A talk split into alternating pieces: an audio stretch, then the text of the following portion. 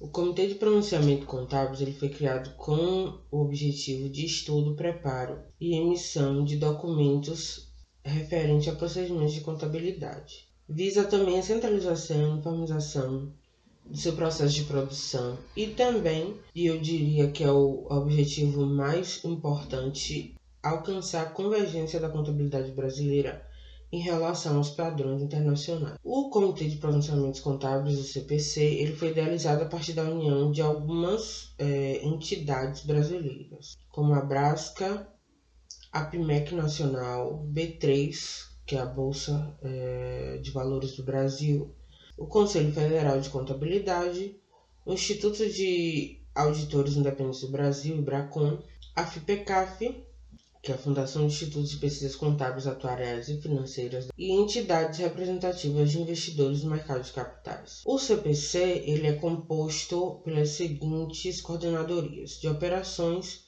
de relações institucionais, de relações internacionais e técnica. Os documentos técnicos que o CPC produz são pronunciamentos técnicos, interpretações, orientações e comunicados. Essa sessão vai ser dedicada em tratar sobre esses pronunciamentos técnicos e de forma teórica e também com alguns exemplos práticos.